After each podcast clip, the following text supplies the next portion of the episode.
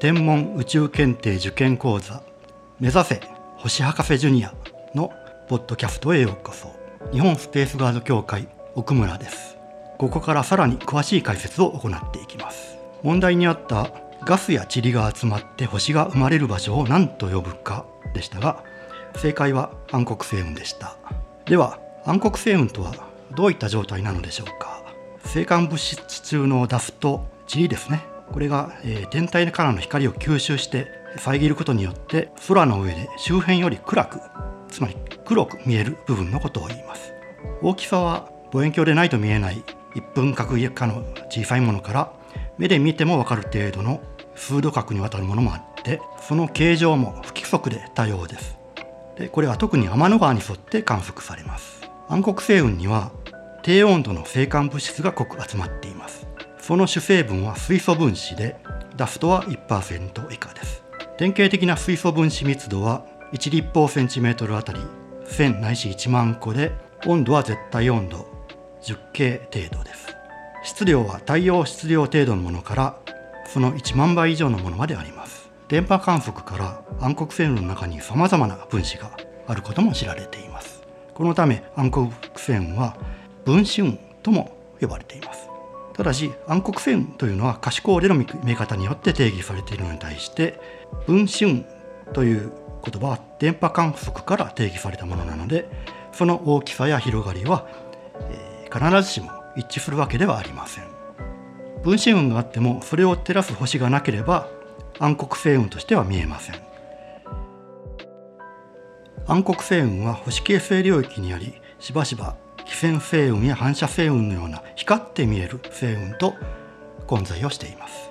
星は暗黒星雲の中で生まれますが可視光では強い吸収のためにその様子はほとんど見えません。吸収の少ない近赤外線で見ると暗黒星雲の奥深くで誕生したばかりの星々の存在がわかります。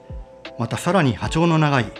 中間赤外や遠赤外線で見ると星間物質の中の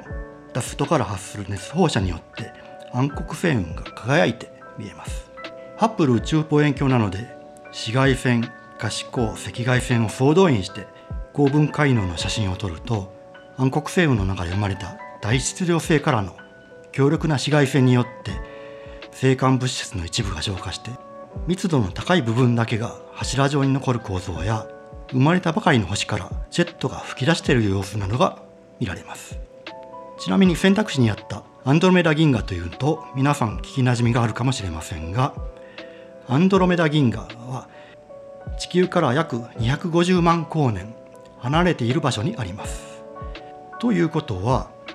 私たちが見ているアンドロメダ銀河はおよそ250万年前の姿ということになります。日本では秋頃に見ることができます。